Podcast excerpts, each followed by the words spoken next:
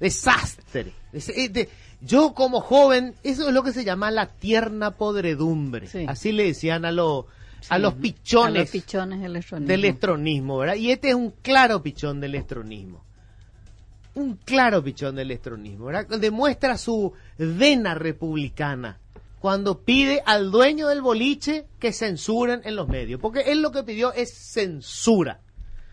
Y si bien los medios pueden ser de carte y buena parte de lo que publica lamentablemente en tapa casi siempre responde a los humores de, de- Horacio Cartes, es un medio de comunicación.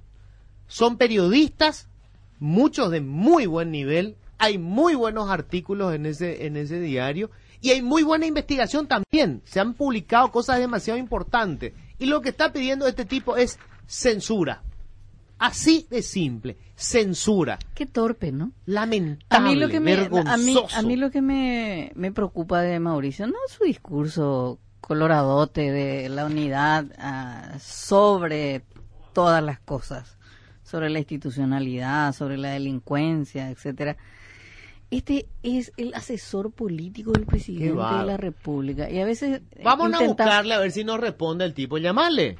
él es el que le asesora al presidente. Él es el asesor político del presidente de la República.